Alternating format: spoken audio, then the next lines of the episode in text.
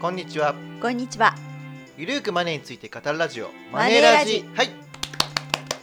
えー、第136回目ということで、はい。えー、今年初めての放送ということでございますそうですね。はい、はい。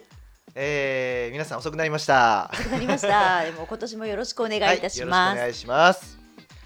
えっとですね、まあ細かくね、えーうん音声放送ははいボイシーの方でやっておりますので、はい。まあそちらはですね週2回、まあ頑張ってやってはおります。なんとか。はい。はい。でただねちょっと長いバージョンのということでこちらのマネラジもですねは引いき続きやっていこうというところでございまして、はい。はい。で今回はですねどんなテーマで話そうかなというところで考えたんですけれども、はい。やはりですね、まあ、圧倒的に仕事とか取材が多くなったのなっていうのが NISA 改正なんですよ。本当ですね。はい、うん。というところで、まあ、あの昨年末の放送で、はい。えー、と NISA 改正にも軽く触れたんですけれども、はい。まあ、今日はですね、えーまあ、いろいろとですね現行 NISA は始めた方がいいのかとか、うん。特定口座の資産は売却して新に新しい NISA に備えるべきなのかとか、はいはい。まあ、いろいろとね皆さんが聞きたいことってあると思うんですよ。ね、ありますよね。ううんんうん。そういったところに、はいまあ、10個ですねちょっと疑問をうんうん用意しまして、それに対するアンサーもですね、うんうん。準備しましたので、まあ、順々に、まあ、回答していきたいなと思っております。はい。はいまあ、ゆるく話す放送ではあるんですが、はい。まあ、今回ちょっとパリッとしてるかもしれないということで、 はいまあ、あの話し合った後にはですねちょっとゆるく、はい。まあ、雑談も加えながら終わりにしたいなと思っております。はい。はい、ではですね、えー投資資金は2024年に向けて貯めておいた方がいいですか、う。うんん、というご質問ですね。よくありますね。はい、。で2024年に始まる NISA のことをですね、まあ、僕たちは、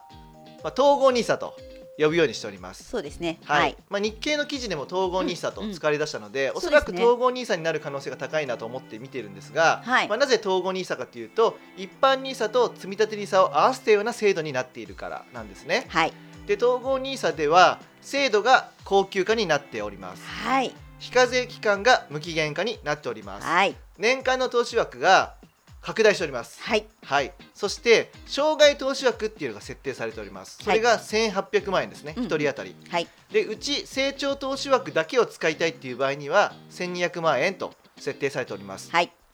で積立投資枠というのが積立 NISA が踏襲されたもの、うんで成長投資枠っていうのが一般 NISA が踏襲されたものですねはい。この両制度は併用化となっておりますはい。で売却枠の再利用も可能となっておりまして、はいこれは投資元本ベースの管理というふうになっておりますね、はい。まあ、こういった改正が行われておりまして、うんで細かく言うと成長投資枠では一般 NISA で投資できた高レバレッジの投資信託などに投資できなくなるといった改正もあるんですけれども、そうですね。まあ、それは高リスクの取引を排除するというのが目的となっております、はい。まあ、全体的に見れば大幅な制度拡充とう言んえるわけですよね、はい。でこれほど、まあ、統合 NISA が充実した制度になるんだったら、うん。投資資金を2024に向けて貯めておこうと思う人もいるじゃないですか。そうですよね。うんうんで。も、まあ、僕たちの意見としては、はい2023年からでも今すぐにですね、うん現行の NISA を始めておきましょうということです。はい。はい今すぐ始めた方がいい理由は3つありまして、はい。 1つ目は、うん非課税投資金額が増やせるんですよ。はい。現行の NISA で保有していた資産は2020ごめんなさい2024年以降の統合 NISA の障害投資枠とは別枠、そう、別枠なんですよね。。はいい、で投資ができて、うんで現行の非課税期間で保有できますはい。例えば2023年に積立 NISA で投資した40万円は2042年まで統合 NISA の1800万円とは別に保有できるというわけです、はい。で、まあ、すでにね現行 NISA、うんまあ、一般 NISA 早く始めてるとか、うんうん積立 NISA も2018年からなんですけども、はい始めていた人は、うんその分だけ多く非課税投資できるということになるということですね。そうですね。だから、すでに始めてる人は有利とはいいうところですね。で始めた方がいい理由うん2つ目が、はい福利効果が活かせるってことで、うんうん福利効果っていうのは運用で得た利益や利息を再び投資に回すことではい。その利益が新たな利益を生み出すっていうそんな効果のことですね。はい。時間をかければかけるほど、うんお金が増えるスピードが増していきますので、はい。 2023年は投資せずに2024年からってなると、せっかくの福利効果を生かす期間が1年短くなるんですよはい。で人間誰しも命に限りがあるじゃないですかそうですよね。はいうんうん命に限りがあるし、はい資生資産形成できる期間も限りがあるじゃないですか。はいということなのでうん1年待つのはもったいないですよということです。そうですね。はい、で今すぐ始めた方がいい理由3つ目が、はいドルコスト平均法の効果が得られるということで、うんうんはい。ドルコスト平均法というのは、うん値動きのある金融商品を毎月一定額ずつ購入する投資の手法ですよね。はい。でドルコスト平均法の場合は、まあ、金融商品がの価格が安い時にはたくさん買えて、うんはい高い時には少ししか買わなくなります。うんうんこれによって平均購入単価単価がですね自然と下がるんですよ。はい。まあ、ですからその後少しの値上がりでも利益を出しやすくできるということなので、うんまあ、今から始めておけば、うんよりドルコスト平均法の効果が得られますので、はいい、いですよということです。そうですね。これおすすめですね。はい、だからうん待つ必要はないということですよね。はい。はい、これがまあ一つ目の疑問ですよね。はい。で、二つ目のクエスチョンですけども、はい。 2023年に始めた方がいいのは分かったけど、うん一般ニーサと積み立てニーサどっちを始めますかとういんう質問ですよね。はい。これも多いですよね。はい。はい。多いですね。で、非課税投資金額は一般ニーサが年120万円、はい。積み立てニーサが年40万円ですから、うん一般ニーサの方が多くできます。はい。でも一般ニーサの非課税保有期間は5年間しかないんですよ。そうなんですようねん。、積み立て NISA だ。だと20年間ですよね、はい。じっくりと投資することでうん元本割れの可能性を減らしてはい。堅実に増やせる可能性が高いのは積み立て NISA ですよね、ということですそうですね。はいはい。実際金融庁がですね、うん積み立て NISA 早分かりガイドブックっていうのを出してるんですよはい。でここで1908 1985年からはい2020年までの間に、うん積み立て分散投資を5年行った場合と20年行った場合の比較が掲載されております、はい。はい、でグラフ見るとですね、うん保有期間5年の運用成果では元本割れが生じているし、うんうんこう運用利率もすごいバラバラですはい。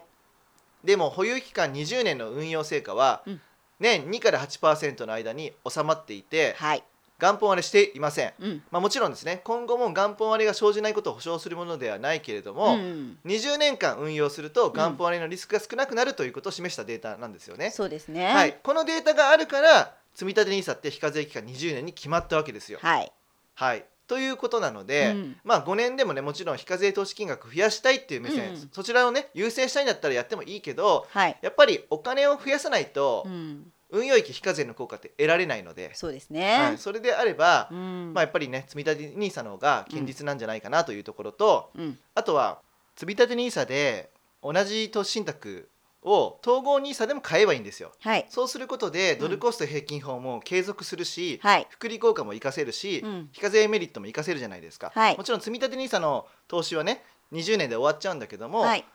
積立 NISA と統合 NISA をトータルで見た時に、うんうん。非課税期間も福利効果も得られるじゃないですか、はい。だからそこは心配しないでいいんじゃないのかなというところでございます。はい。はい、で続きまして旧3としまして、はいジュニア NISA は2023年だけでも使った方がいいのかということなんですけども、うん。はいまあ、ジュニア NISA もですね2023年末で終了しちゃうんですよ。はい。はい、で現状ですね、あのー18歳になるまでは引き出せないという、まあ、制限があるんですけども、はい。 2024年以降は18歳未満であっても引き出せるようになりますはい。ただし引き出すといっても少しずつ引き出すんじゃなくて引き出す場合は一度に全て引き出さなくてはいけないっていうルールになっております、うんうん。そうですね。で一度引き出しを行うとその後ジュニア NISA 講座は廃止になっちゃうんですねはい。はい、で統合 NISA の場合は非課税期間が無期限で、うん年間投資枠も拡大していって、はい。売却枠が再利用できるというふうな、うんうんまあ、制度なんですよね、はい。だからジュニア NISA よりもずっと制限が少なく使いやすい制度となっております、はい。はい、だからジュニア NISA を無理に利用するぐらいならば統合うん NISA を待ってから投資した方がいいのかなというところですね、うんうん。あと統合 NISA を夫婦でフル活用すれば3600万円ですからすごい枠ですよね。はいまあ、ジュニア NISA の代替に十分なりうるのかなというところと、はいまあ、先ほど言ったように売却枠の再利用ができるので、うんうん教育資金にも取り崩ししやすいのかなと思っております。はい。でもっともですねすでにジュニア NISA を利用している方とか資金に余裕がある方の場合は、うんうんうんまあジュニア NISA も活用するのがいいんじゃないかなうんということですね。はい。はい、ではジュニア NISA の資産も統合 NISA の資産とは別枠なので、はい。あの子どもの年齢がね18歳になるまで非課税で運用できますよということでございます。はい。でちなみに今回の税制改正大綱にはですねジュニア NISA 口座内のロールオーバーについての改正もありましうんた、うん。はい、えー2024年以降は非課税期間終了時に、えー継続管理勘定、はいこれロールオーバー専用勘定にですね、はい手続きを行わずにうん自動的に移ることになりましたということです。まはいあ、それまでは手続きうがん必要だったんですけども、はいこれがなくなりましたよということです。はい。ただしですね、ジュニア NISA 終了後に一般 NISA にロールオーバーできることになっていましたが、うんこれは新しい NISA にはロールオーバーすることはできませんということで、まあ、課税口座に移すことになるということでございます。はいはい、続きまして、Q4 としまして、はい。えー特定口座で運用している資産は売却しておいた方が良いのかということですね。うん。はいははいい。まあ、課税口座で特定口座また一般口座ってありますけども、まあ、うん大体の人が、まあ、特定口座ですよね。うんうんそうですねで。、まあ、積立 NISA って月3万3333円しかできないから、はいまあ、積立 NISA と合わせて特定口座で運用しているっていう人が多いと思うんですよね。はいでこの特定口座の資産は新しい統合 NISA には移すことはできませんのではい。だからどうするかって話なんですけども、うんうんうんうんまあ、答えとしましては、うんえー特定口座で現状利益が出ているとかプラスマイナスゼロとか、少し損を抱えているという状況だったらば、うん2023年のうちに売却して統合 NISA の資金に回すっていうのもいいのかなと思っております。そうですね。はい。で、えー、とただですね株主優待目的で保有している銘柄の中には、うんうんうん長期保有によって株主優待の特典がも増えているっていうのもあると思うんですよね、はいはい。こうした銘柄を売却して統合 NISA で買い直すと、うん長期保有の記録がリセットされてしまうんですよ、はいはい。まあ、株主番号っていうのが与えられているので、それに基づいて、まあ、保有年数っていうのが計算されるわけなんで、うんリセットされちゃうから、はいそれに関しては、まあ、持ち続けた方がいいのかちょっうんとうん検討してくださいということですね、はいはい、でまたですね比較的大きな損を抱えているかつうん好業績なのに下がっているという状況だったらば、うんまあ、そのまま特定口座で回復を待ってもいいのかなというところですね。うんうんでこれらの商品を売って統合 NISA に移すということは、まあ、損失を確定させるということでもあるので、はいある程度回復したタイミングで売却すれば、まあ、損失を減らせますし、うんその時点で統合 NISA に資金を回せばいいということですよね。うんうんはい。であとはですね、うんもしも比較的大きな線を抱え損を抱えていて、うんかつ相場も投資先の業績も悪く下がっているという状況だったらば、うん思い切って損切りするのがいいのかなということですね。ねまあ、回復の見込みが薄いものを塩漬けにしていても、うん他の有望な投資先でお金を増える機会を失う機会損失はいはい。でしかないのかなと思うんですよね。うんうんまあ、潔く損切りして残った資金を統合 NISA の資金へ回すということです。うんそうですね。はい、うんでちなみにですね配当目的で米国株米国 ETF に投資をしているっていう人もいると思うんですよ、うんうんでその場合はですね外国税額控除の視点も踏まえて、うんはい特定口座で継続するという手もあるのかなということですね、うんそうですね。はい、米国株米国 ETF の配当金には米国と日本の両方で税金がかかっちゃうんですねはい米国でまず10%取られて、うん日本で20.315%ですはいで。この時外国税額控除を申請すると、うん米国で支払った税額税額をですね所得税や住民税から差し引くことができるということで、はいまあ二重課税を防げるわけなんですけども、うんうんでこれ現行の NISA でも統合 NISA でも売却益配当金にかかる国内での課税はなくなるんですが、はい。配当金には米国の税金10%がかかることになってしまうわけですよ、そうなんですよね。うんうんうんだからゼロにはできないんですよ、はいうんですから NISA でやるのかうん特定口座でやるのかっていうのを考えればいいんですね、はいいずれにしましても、うんまあ、配当金にかかる税金はそんなに変わらないっていううんうん話うんだから、はい。じゃあ特定口座でやってもいいよねっていうんう視点もあるのかなということですね、そうですね。はいはいぜひねこちら検討していただければと思いますはい、はい続きまして95としまして、はい統合 NISA では例えば1000万円売れば1000万円分の枠が空くという理解で OK ですかあーまあれこういう質問があるんですけどもそうですねはいはいその理解はですね正確ではなくて、はい例えば投資元本が500万円でそれが1000万円に増えたならば、うん復活するのは500万円です、そうなんですよね。はい、投資元う本んベースでしか復活しません、はい。で次の疑問がですねうん500万円復活した場合、んその年中に500万円分買えるのか、ううううなんですけどもはいこれはですね年に最大360万円という年間枠の方が優先されます、はいはい、そして使っても復活するので、うんあの短期の回転売買っていうのが懸念されるんですけども、はいうんまあ、この点はですね枠が復活するのは売却の翌年なんですよ。そうですね。はいはいだから過度の回転売買はできなういんうんということで、はい。もしね金融機関からそういうのがあったとしても、うんね、あの応じちゃいけないんですがそうしないように金融庁は、うんうんえー、と監督指針ですね、はいを作って、まあ、注視していくことになっているということでございます。はいはい、えー続きまして96なんですが、はい。統合 NISA が始まることによって、うん商品選びに影響がありますかということで、んんんはい。で、統合 NISA の積立投資枠で購入できる商品は、現行の積立 NISA の商品と同じなので、はい商品選びの考え方は変わりません。はいで、積立投資枠だけを活用するのであれば、うんうんまあ、基本的に変わらないですね。世界の経済成長の恩恵を受けることができる世界株インデックス投信とか、はいまあ、米国株インデックス投信とか、うんうんあとは株、債券、不動産など複数の資産に分散投資しているバランス型投資はいが選択肢になるのかなと思っております。はいで自分のリスク強度に合わせて選んでくださいということです。はいはい、で成長投資枠を利用して積立 NISA のラインナップ以外の商品とか、はいあとは個別株 ETF に投資したい場合でもですね、うん資産や購入タイミングを分散して、うんできるだけ低コストの商品を選ぶという点は同じです。うんで一括投資しても高値掴みになっていてはお金はあまり増えないからですね。そうですねはい、で個別株の場合はキャピタルゲイン、まあ、はい値上がり益なのか、インカムゲイン、まあ、配当金とか優待メインなのかどちらを狙う戦略なのかで、うんまあ、投資先のチョイスって変わってくるんですけれども、はい基本的には売上高や営業利益が堅調な好業績銘柄を選ぶことを基本としましょう。んんはいはい好業績銘柄っていうのは、まあ、下落や暴落に強いという特徴があるし、うんうんまあ、株価が10倍になるような天馬川を目指せる銘柄もこうした好業績銘柄から生まれるのじゃないかなと思っております。はいはい、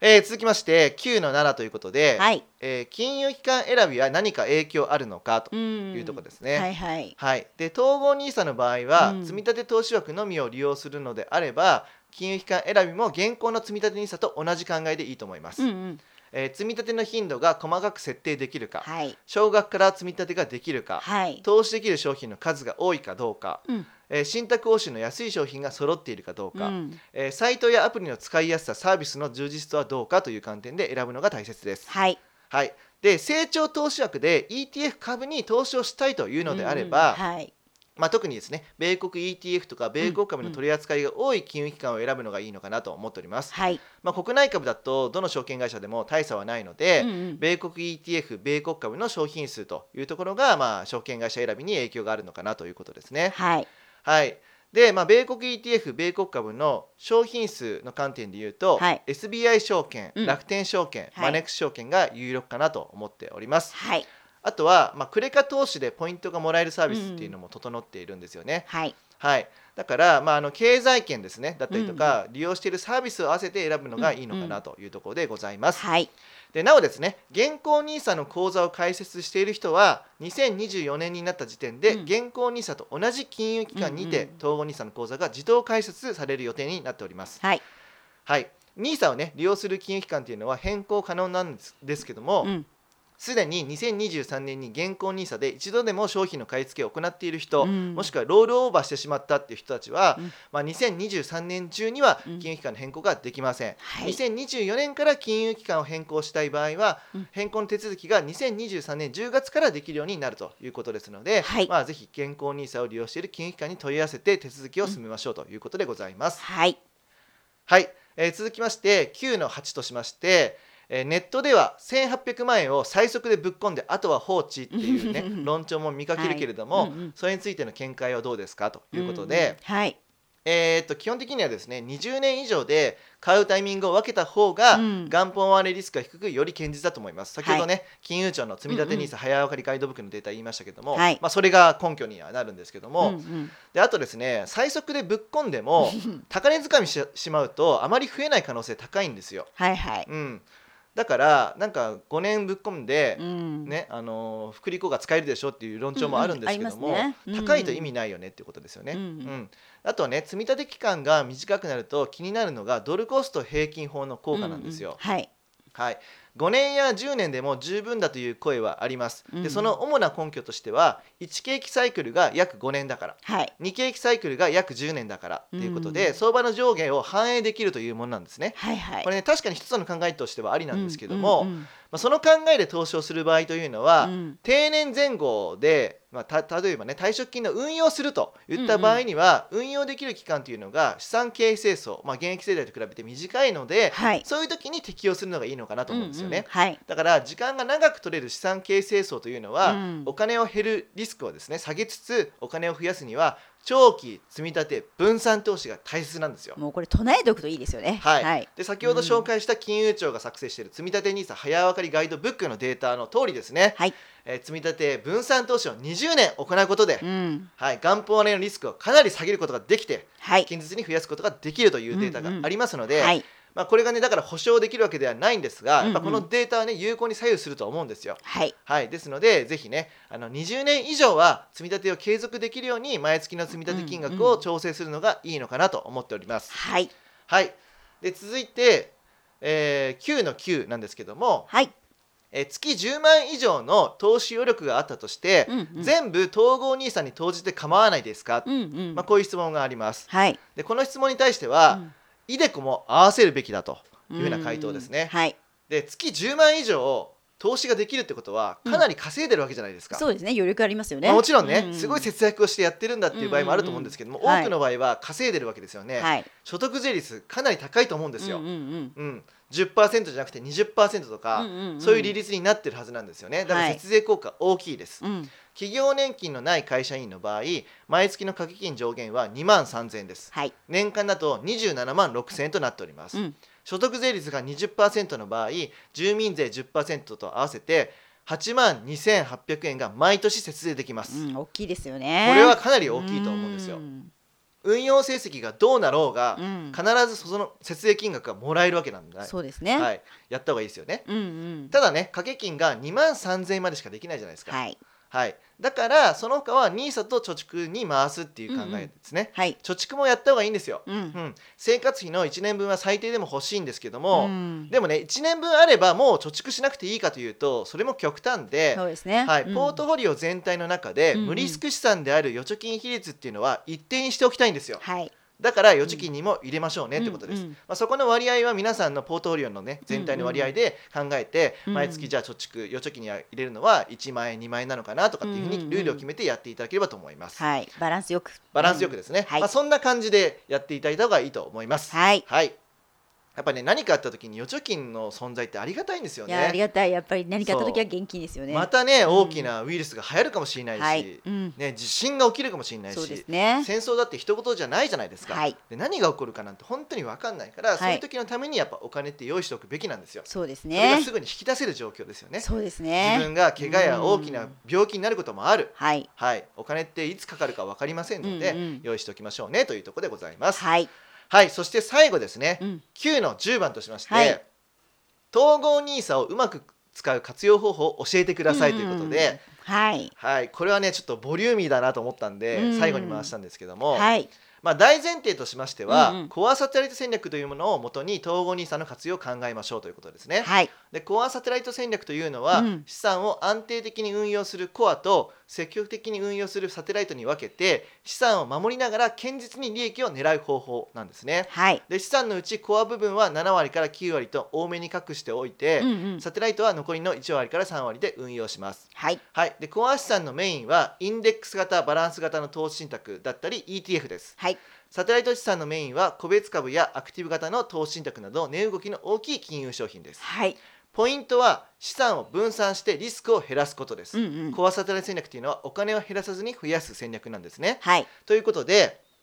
統合 NISA の活用方法3パターンなんですが、うんまず1つがコア資産としてフル活用する、はいまあつまり積み立て投資枠だけを活用しようという考え方なんですけども、うんうんはい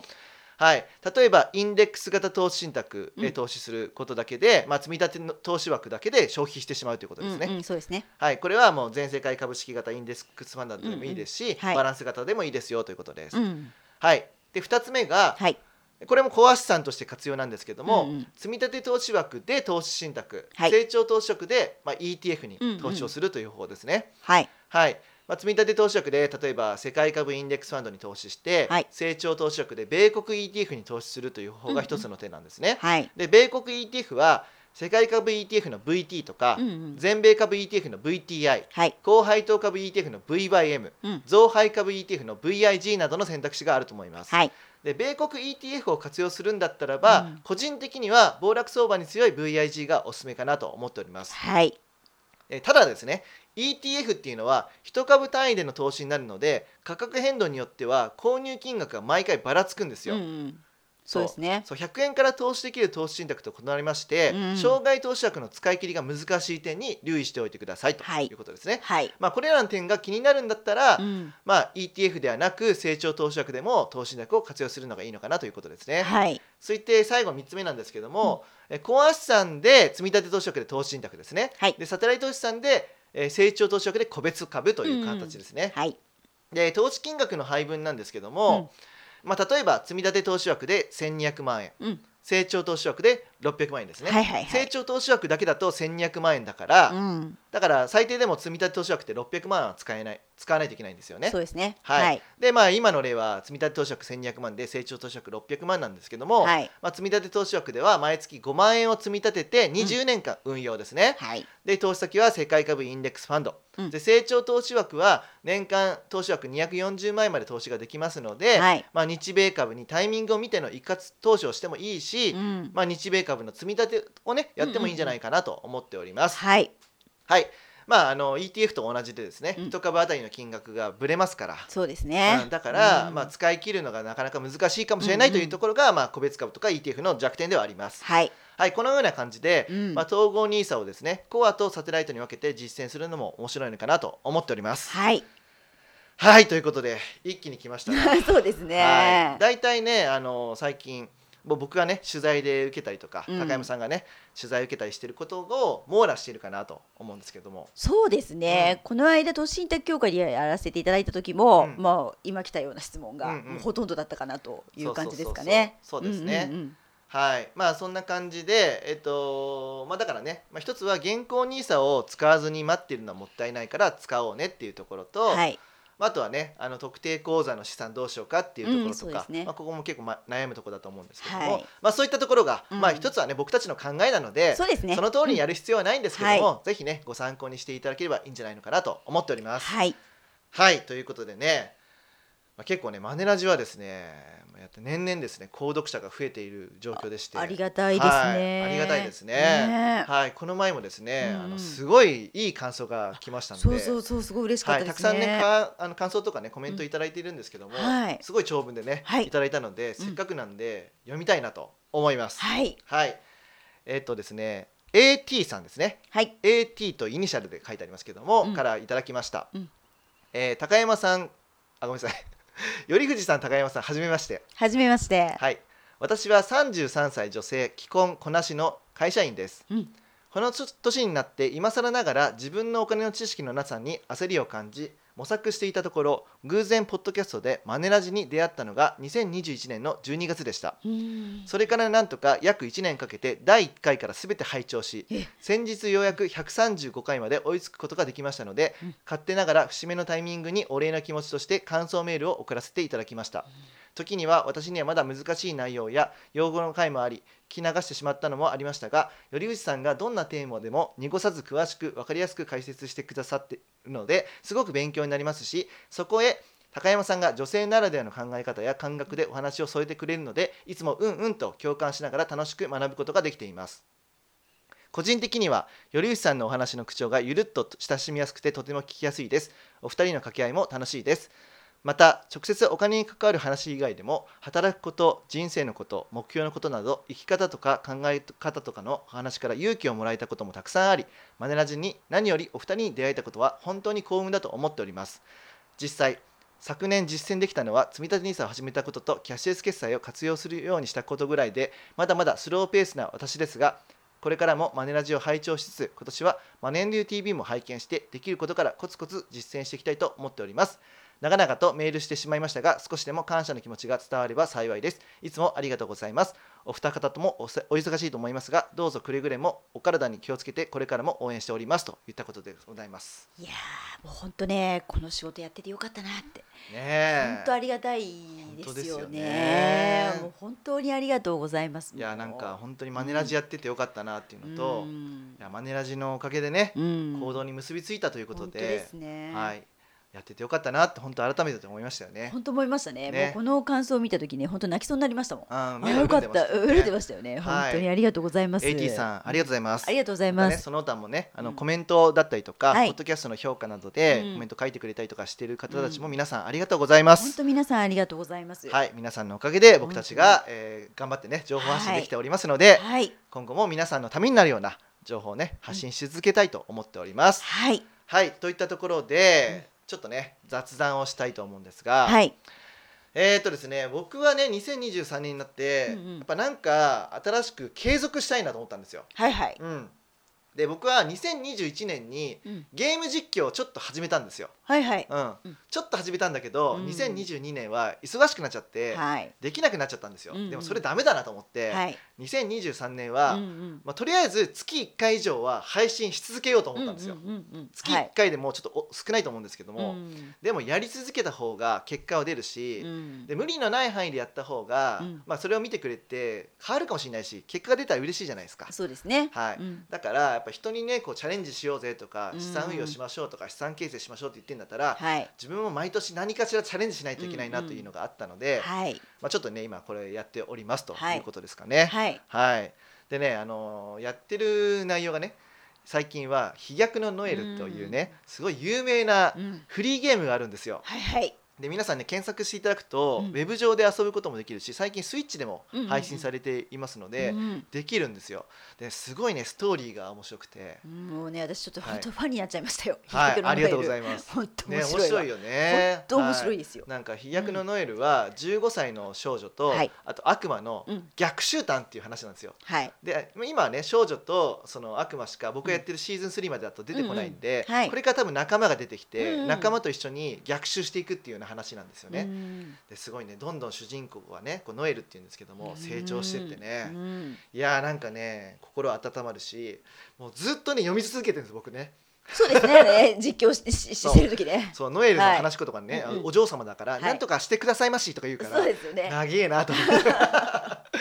頑張りながらね、はいちょっと話していて、うんで結構ねアクションも割と難しくて。ああそうですよこねの前初めてゲームオーバーになっちゃったんですけども、はいまあそれもねやりながらやってて、うんまあ、うんそういう風なねゲーム実況を皆さんに楽しんでいただければなと思って、まあ、今後やっていきたいと思っております、はい高山さんは何かチャレンジありますかそうですね、うんまあ、チャレンジっていうか、まあ、はいずっとこう継続してやってること去年からですかね、あのメルカリですかねあメルカリメルカリに力入れちゃってるお今お今今更かよみたいなおねでもねメ 感ルじかもカしれないですけどリやらなそうですもんねおそうなん金ですよ使うの好きなファイナンシャルプランナーでそうなんですよ節約そんなに好きじゃないですもんねそうなんですよ、ね、だけどおも恥ずかしいんメですけルどカリはやりだしたとはいその心はやっぱ物を大事にするみたいなそういう目線ですか、そうですねあーなんかやっぱり SDGs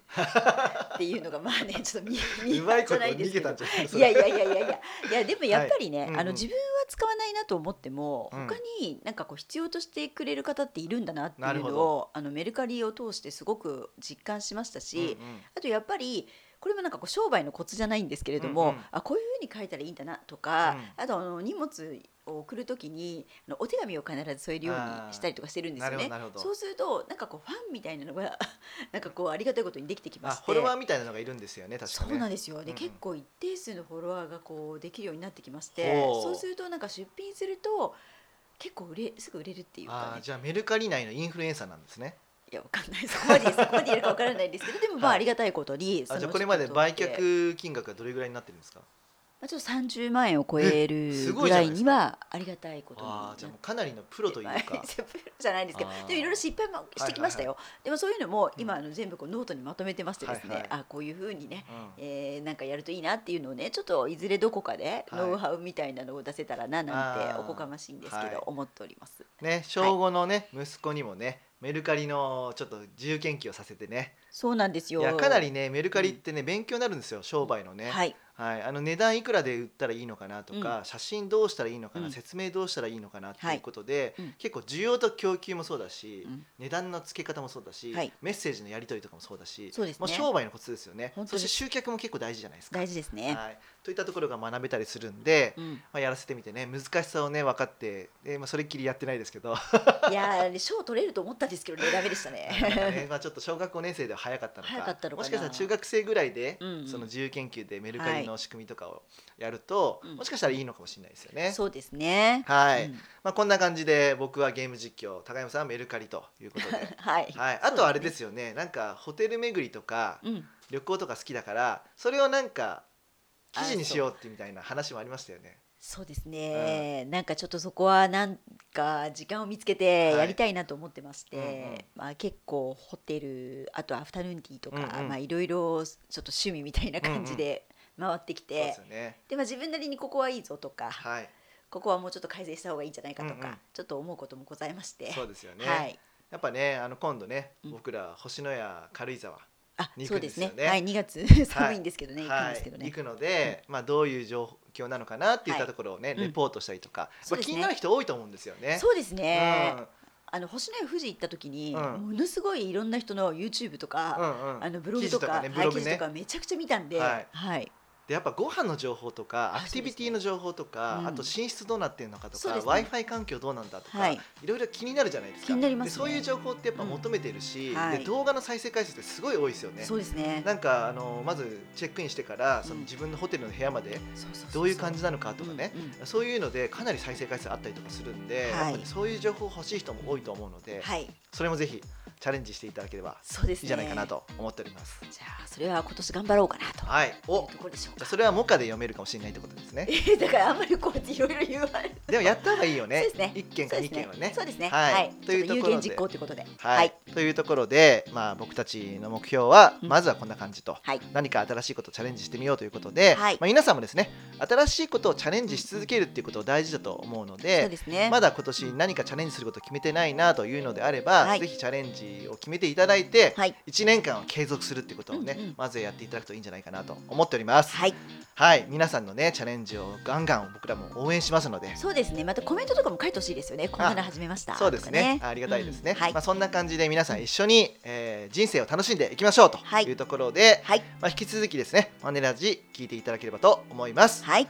はい。というわけで、えー株式会社マネーユーの提供でより富士大輝と高山和恵がお送りしました。またね。See you。